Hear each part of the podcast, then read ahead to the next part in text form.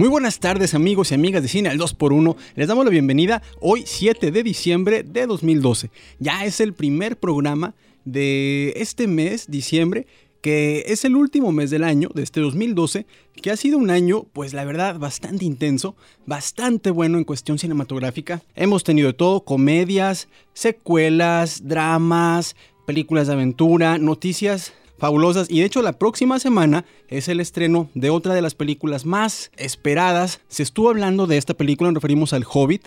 Ya tiene tiempo, ya tiene varios años. Y finalmente, el 14 de diciembre, o sea, la próxima semana, la película se va a estar estrenando no solamente aquí en, en, México, sino también en, en, otras partes del mundo. Hay una expectativa muy grande alrededor del estreno del Hobbit.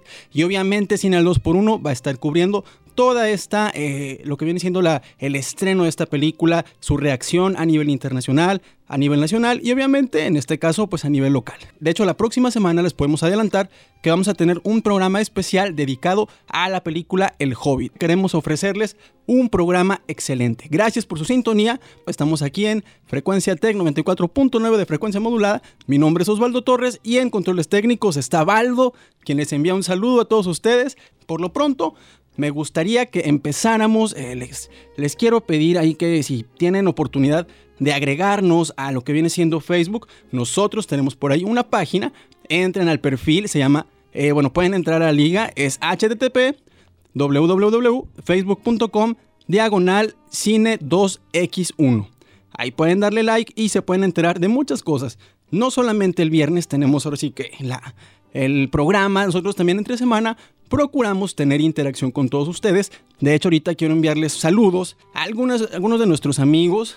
Esta semana eh, hicimos una dinámica a través de, la página de Facebook y ellos se, se, ganaron por ahí unas cortesías para irse a ver la película Amanecer parte 2. Esta película, esta función fue posible gracias a la invitación de nuestros amigos de la revista Gran Cinema Monterrey. Ellos son, en este caso, Didier Vázquez, Lourdes Treviño, Jorge Zamudio, Lilibet Rodríguez, Violeta Garza, Mario Sergio López, Lorena Salé, Anabel Salé, Lucía Podaca, Ana Luisa Sánchez, Lidia de León.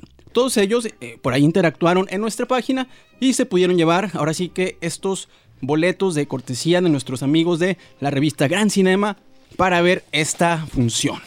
Sí, por ahí le vamos a hablar un poquito más en un momentito sobre nuestros amigos de Gran Cinema, pero le doy la bienvenida a Merari Cifuentes porque ya quiero respirar, Merari. Ya, ya, ya, ya, ya no puedes hablar en el resto del programa, ¿ok? okay Muy buenas tardes, tengan todos ustedes. Muchísimas gracias por escucharnos.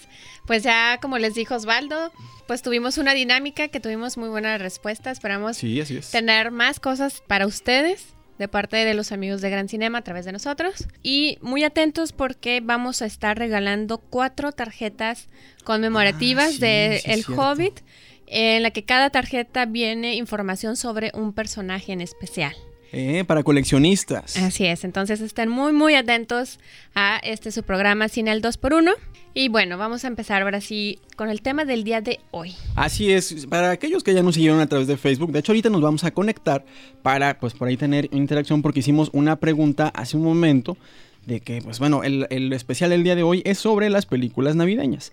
A lo largo de, nuestra vida, que ha sido muy poquitos años. Sí, muy corta. Muy corta. Este, hemos tenido algunas películas por ahí que han sido navideñas, que las hemos visto en la televisión, que nos han llevado al cine, que todavía las seguimos viendo. Que fueron cuentos, fueron novelas. Algunas a lo mejor no es enteramente el tema eh, navideño, pero eh, está ambientada en, en esta época. O bien pues hay temas que son ideales para esta temporada, como la unión familiar, como la ilusión para los niños, los juguetes. Muy seguramente algunos de nosotros ya hay gente que tiene la tendencia de que, pues, nos gustan en las películas, la temporada de navideña porque me gustan mucho las películas. Las que mencionaste hace un momentito, hay otras por, también por ahí, pero hay gente también que no le gusta como que esa tendencia y quieren hacer otro. Me gustaría a mí, por ejemplo, innovar, me gustaría que las películas navideñas contaran otra cosa. Eso lo vamos a ver más adelante también. El especial de hoy, tal como lo menciona Merari, es sobre películas navideñas. También tenemos por ahí algunas propuestas de regalos de Navidad. Así es. ¿Qué es lo que ustedes le regalarían? Pues no sé, a un actor, a una actriz, director, etcétera. Vamos a tener una sección muy, muy peculiar el día de hoy. Sí, también por ahí. De hecho, igual si ustedes quieren interactuar, el teléfono en cabina es el 83 87 0665. Por ahí les va a contestar Baldo. Y vamos a empezar ahora sí. Mira. un saludo a Armen porque ayer que estuvo en eh, su programa en Dorre Beat, pasé y le puse por una canción de Jamiroquai y me, concedió esa de, que puso una ah. canción. Muchísimas gracias. ¿Cuál pediste? Eh, era Black Knuckle, no recuerdo qué más. Ah, ¿salió en alguna película? No, desafortunadamente esta no. Bueno, a lo mejor más adelante algún director la toma, ¿no? sí, deberíamos hacer un programa especial de Yamiroquai y películas. Sí, sí. Ya que él, eh, van a venir el próximo año. Ah, claro, y vas a ir supuestamente. claro que sí. Ah, no, muy bien, muy bien. bueno, pues ya eso lo estaríamos planeando para el próximo año. Así que si ustedes también tienen alguna propuesta de programa, me gustaría que hablaran de esto, me gustaría que hablaran del otro, pueden decirnos, ya sea a través de cabina, del teléfono o bien a través del Facebook, que estamos por ahí interactuando con todos ustedes. Y ahorita estamos en vivo y estamos conectados. Bueno, ahora sí, Merari, vamos a pasar, ¿qué te parece de lo en cuanto a lo que viene siendo las películas navideñas que tenemos que ver y por qué? ¿Cómo cuáles, Merari, están? Ay, bueno, mira, una de las clásicas, clásicas que todas las personas se van a acordar es Milagro en la calle. 34. Así es. Ah, sí, claro. Desde, desde chiquilla, la, ustedes saben, Shirley Temple, anduvo ahí incursionando en el cine. Entonces ella sale en esta película en la cual eh, pues es una familia que tiene unos problemas muy grandes que se van a juicio, etcétera. Ellos, ellos no creían en Santa Claus, pasa algo, entonces ellos ya creen y no les voy a seguir contando más. Pero es una película muy tierna, clásica, clásica, muy, muy clásica. Se ha hecho otras cuatro veces clásica de, este tiempo. Al igual que, no sé, yo la primera la pasé, pero las otras ya no. Las de Mi Pobre Angelito. Ah, sí, claro. Ya con Macaulay alguien ya más grande y es la misma historia. Y otra vez, y otra vez, y otra vez. Más cambiaban de Nueva York a Los Ángeles, o Miami. o Los Ángeles, no recuerdo. Y eran los mismos, ya los, el otro era, era otro niño totalmente diferente, pero hacía lo mismo. Sí, suele pasar, digo, como quiera, o sea, a lo mejor la primera sí funcionó, porque era como que algo nuevo, era algo que el niño pues iba a contar por ahí, y ahorita como que ya la misma historia, la misma historia, o como dice el dicho, la misma gata pero revolcada. en este gato. Ah, bueno, en este caso era el gato. Un saludo por allá a Ceci Galey, que le gustan mucho los gatitos. Sí, no sé por qué nos acordamos de Sí, no, no sé por qué, pero bueno. Este, esas son algunas películas. ¿Sabes, ¿Saben también cuál es una Merari que a lo mejor no es 100% navideña, pero pues está ubicada en esa, en esa época? Es la película de Realmente Amor. Eh, exactamente, es la que seguía. Ah, bueno, a ver. Eh, pues son varias historias que se entrelazan porque uno conoce a alguien de la otra historia. Eh, sale actores desde Emma Thompson ah, hasta Hugh Grant, uh, Keira Knightley, Alan Rickman, entre muchísimos otros actores en este tiempo tal vez un poco desconocidos. Eh, les digo, estas son varias historias. Lo que me gusta es, a lo mejor pudieran decir, ay, es una, es una película rosa para niñas o algo así, sino que las historias terminan como deben de terminar. No es el final feliz todas. Me gustan algunas que tienen ese, dejan de que, ay, hubiera sido esto mejor. Sí, claro. Pero eh, es una historia muy, muy bonita. No puedo, no podría decir que sería para toda la familia. Tiene ah, unas escenas raras, pero de 16 para arriba tal vez sí. Sí, de hecho es una película con la que se pueden identificar mucho. Eh, yo me acuerdo cuando la vi, eh, fue hace que unos seis años aproximadamente y la vi precisamente en estas fechas. Fue ahora sí que de esas películas que te llegan, empezar así con una lágrima de que, ay, es que me siento identificado con esto, ¿no? Y está muy bonita, la verdad. Esa película se las recomendamos, que también le echen por ahí un, ojo. Tiene parte, ahorita que mencionabas eh, algunos actores, Merari, Incluye también algunos otros de los mejores actores del teatro británico.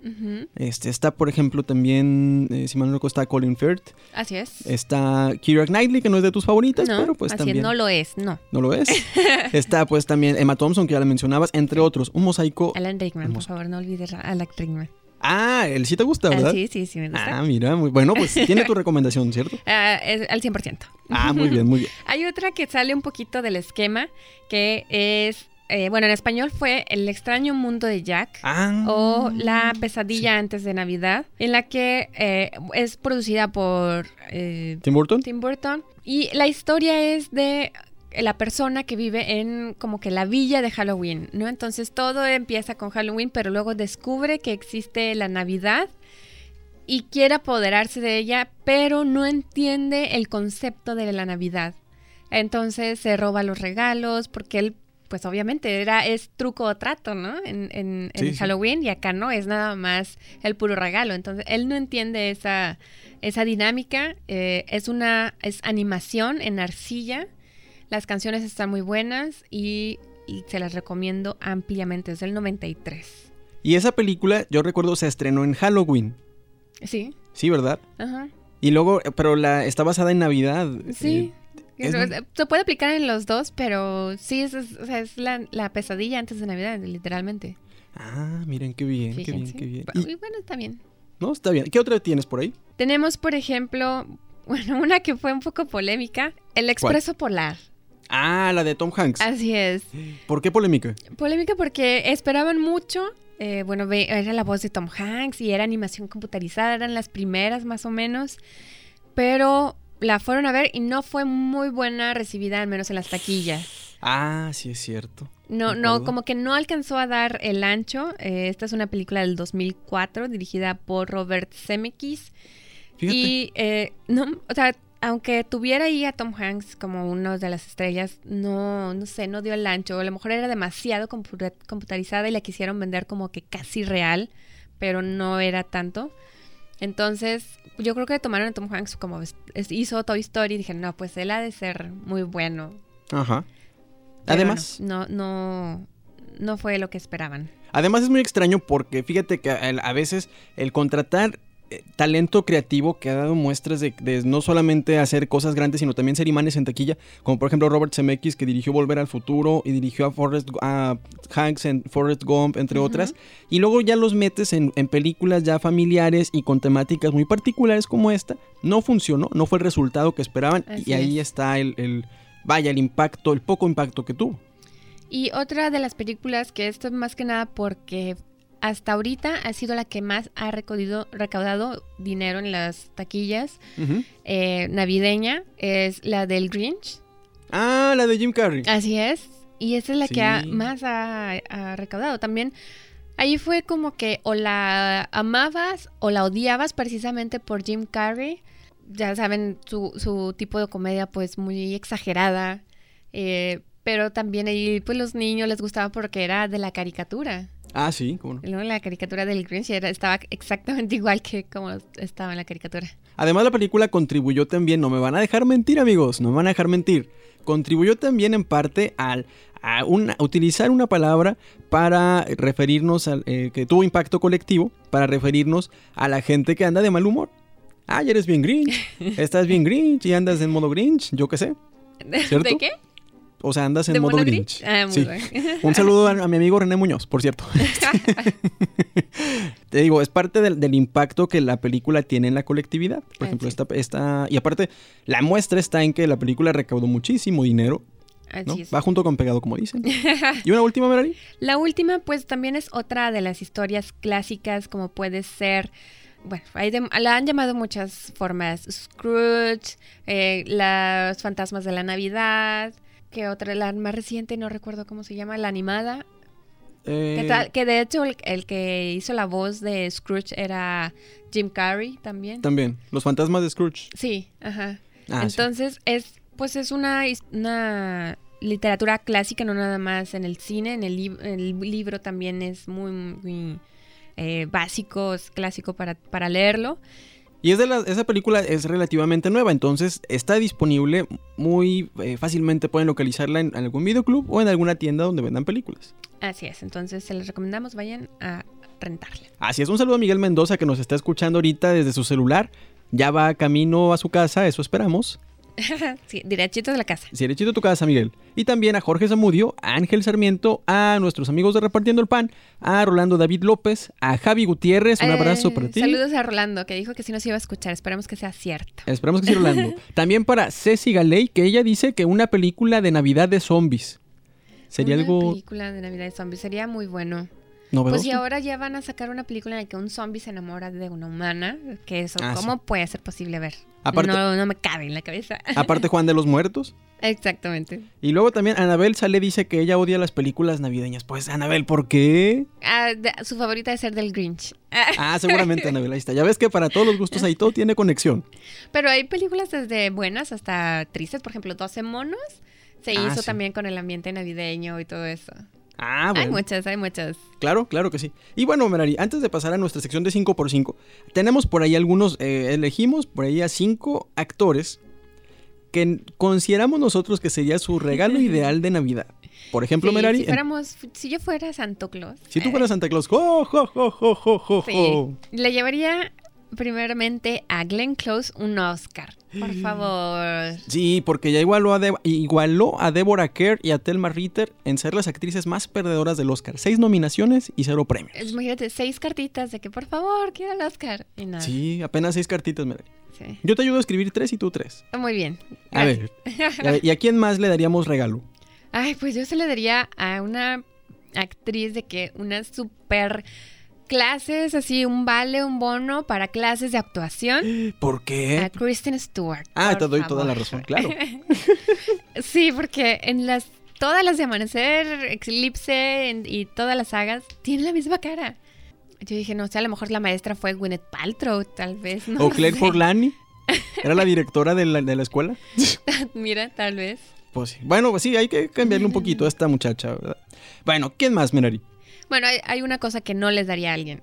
Si trajera yo mi, bolsa de regalos, llegaría a la casa de Silvestre Stallone y le puedo dar cualquier cosa menos Botox. Ah, sí, porque ya tiene mucho el ya señor. tiene demasiado. Ya, ahora sí que ya. que me dé.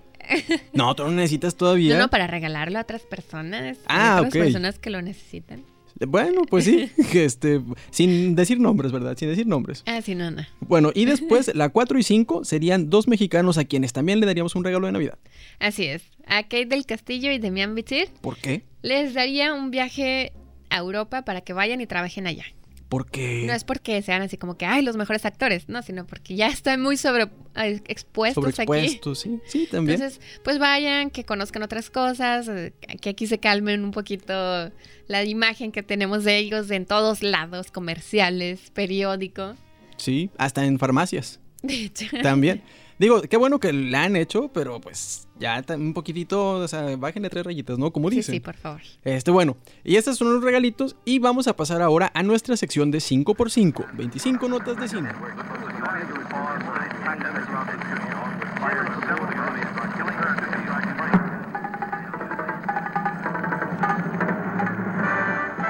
Quienes anduvieron en México hace una semana fueron la pareja conformada por Antonio Banderas y Melanie Griffith, donde el actor recibió el Jaguar de Plata como reconocimiento a su trayectoria. Banderas declaró sentirse orgulloso de llegar a este momento en su carrera, pues ha trabajado con directores de la talla de Woody Allen, Steven Soderbergh y Pedro Almodóvar. Qué bueno que no pidieron su opinión a Melanie, porque ella también ha sido dirigida por otros grandes directores como Jonathan Demme, John Schlesinger, Sidney Lumet, Brian De Palma, Mike Nichols, John Waters, Adrian Lyne y Lee Tamahori. ¿Ya ves por qué no le preguntaron? bueno, como quiera, ambos tienen su mérito, definitivamente. El polémico director Kevin Smith al parecer siempre no se retira del mundo del cine, pues canceló el proyecto Hit Somebody, que sería su última labor detrás de las cámaras, para ahora enfocarse a hacer una miniserie. Se dice que su siguiente proyecto fílmico será la tercera parte de Clerks, aquella comedia burda que lo lanzó a la fama. Denzel Washington podría ser el estelar de la película El Justiciero, basada en la popular serie de televisión de los años 80. Sería dirigido por Nicholas Binding Rev, quien triunfó el año pasado con Drive. Ay, qué buena película. Así es. Denis Villeneuve, responsable de la exitosa película canadiense La mujer que cantaba, se encuentra en la etapa de preproducción del film Prisoners, en la que hay un elenco estelar encabezado por Hugh Jackman, Paul Dano, Jake Gyllenhaal, Maria Bello, Viola Davis, Melissa Leo y Terence Howard. Prisoners trata sobre un originario de Boston que toma justicia por su propia mano al secuestrar al hombre de quien sospecha fue el culpable de la desaparición de su hija y un amigo. ¿Recuerdan a Mario Bros? Bueno, bueno, pues se plantea que ahora sí aparezca en la secuela de Ralph el Demoledor, ya que fue el gran ausente en dicho filme. Hollywood considera que 17 años son suficientes para hacer el remake de una película. Ahora se trata de Jumanji, aquella película donde Robin Williams y Kristen Dunst se trasladaban a un juego de mesa, pero ¿Por qué precisamente Jumanji? Pues ahí tenemos también a Magic Mike, que ni siquiera se ha estrenado en México y ya se dio a conocer que tendrá secuela. Zero Dark City y el polémico proyecto sobre la captura de Osama Bin Laden, en la que hasta se llegó a comentar que la doctora Catherine Bigelow podría ser investigada por el FBI, ha sido un oh, oh. rotundo éxito en las entregas de premios a lo mejor del cine estadounidense del 2012. Tanto así que se espera que Bigelow sea una fuerte contendiente para embolsarse otro Oscar a Mejor Director.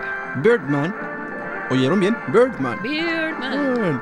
Es el nombre del nuevo proyecto del director Alejandro González Iñárritu y en esta ocasión no hará un drama existencial como sus anteriores películas, así es, Merali. Ahora será una comedia sobre un actor retirado que planea su regreso triunfal montando una obra en Broadway, pero lo que, nos deja, lo que no deja de sorprendernos es que ahora se incline por la comedia. Qué raro.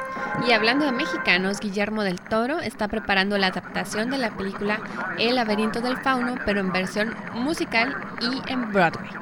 El ganador del Oscar, Gustavo Santaolalla, será el encargado de musicalizarla. El guionista de Iron Man 3, Shane Black, adelantó que esta nueva entrega será una especie de techno thriller, es decir, tendrá cosas innovadoras, ya que según dejó entrever, películas como Avengers nos hacen creer que ya hemos visto todo en cine. Envidia. Si la envidia fuera ti. la guionista Linda Wolverton será la encargada del guion de la secuela de Alicia en el País de las Maravillas. Recordemos que la película dirigida por Tim Burton recaudó más de un billón de dólares en taquilla mundial, así que debía contar con una mente creativa garantizada como la de Wolverton, quien fue la escritora, entre otras, de El Rey León, y de la mencionada versión de Alicia en el País de las Maravillas. Esta semana se dio a conocer el póster de la nueva película de Tom Cruise, Oblivion, del género de ciencia ficción, específicamente del cine de catástrofes. Oye, pero ¿qué Tom no estaba filmando All You Need Is Kill, que también es de catástrofes? Sí. ¿O es que acaso no le convencería ninguna de las dos? ¿Mm? Bueno, como quiera ya sabemos en qué va a terminar cada una, ¿no? no tengo que verla. De igual forma que ya sabemos las pretensiones de George Clooney ante su nueva película Monuments Men, un drama sobre la Segunda Guerra Mundial acerca de expertos americanos y británicos que tienen que lidiar con ladrones nazis y con un elenco estelar que incluye a Kate Blanchett, Matt Damon, Bill Murray y a estrenarse en la Navidad del 2014. Ay, ya, dejen el tema de la Segunda Guerra Mundial y los nazis. Por supuesto, pues seguramente este año es otro actor-director quien eh, está arrasando con las buenas críticas y seguramente tendrá un lugar en la ceremonia de los Oscars.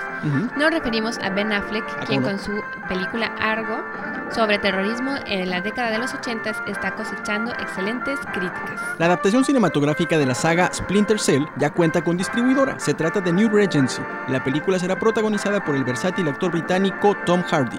Para la filmación de la Liga de la Justicia hay un experimentado actor que se ofreció para aparecer en ella, Michael Caine quien se ha convertido en una especie de actor fetiche para el director Christopher Nolan, con quien ha trabajado en las entregas recientes de Batman, así como en el origen. Y hablando de la trilogía de Batman de Christopher Nolan, una publicación extranjera entrevistó al director Joel Schumacher, quien fue el encargado de las cintas Batman Eternamente y Batman y Robin, consideradas las peores de la saga, y afirmó que lo que falló en sus películas es que no había tantos avances tecnológicos, además de que tenía la encomienda de vender juguetes de Batman. Pero por lo pronto George Lucas será asesor creativo de Star Wars Episodio 7. Pues sí, es difícil despegarse 100% del trabajo que tantas satisfacciones ¿Y dinero? le dio a lo largo de su vida. Corre fuerte el rumor de que Bill Murray aceptó por fin aparecer en Los Cazafantasmas 3. Eh. Según corre información de que Murray ya lo aceptó con el actor Harold Ramis. Ahora sí, mayor expectativa ante esta nueva entrega. Dragon Ball Z, la batalla de los dioses, se estrena en marzo en Japón y trata sobre la batalla de Goku y los guerreros Z contra el dios de la destrucción. Y para cerrar esta sección y el programa, la película El origen de los guardianes lidera la taquilla en México. Todo un logro, Merari. Si se toma en cuenta que muchos de los personajes que aparecen en el filme animado no son tan populares en nuestro país. En fin, Merari, esto fue todo por hoy en nuestra emisión de Cine al 2x1. Antes de irnos, pues queremos recomendarles que entren a la página web de nuestros amigos de Gran Cinema a www.grancinema.net. Nuestros amigos de Gran Cinema nos regalaron, regalaron a todos ustedes, amigos, por ahí unos eh, pases para ir a ver la película de Amanecer 2, como fomentando la cultura, fomentando el arte, fomentando el entretenimiento. Ellos nos estuvieron por ahí regalando estos, eh, estos pases. Así es, y también revistas con la nueva edición de eh, la portada tiene a El Hobbit. Así es, la estamos mostrando ahorita por livestream, así es que entren www.grancinema.net. Gracias amigos, los esperamos la próxima semana. Muchísimas gracias, nos escuchamos a las cinco y media. Meraris y Fuentes. Osvaldo Torres y gracias a Valdo en Controles Técnicos. nos sintonizamos la próxima semana. Bye bye.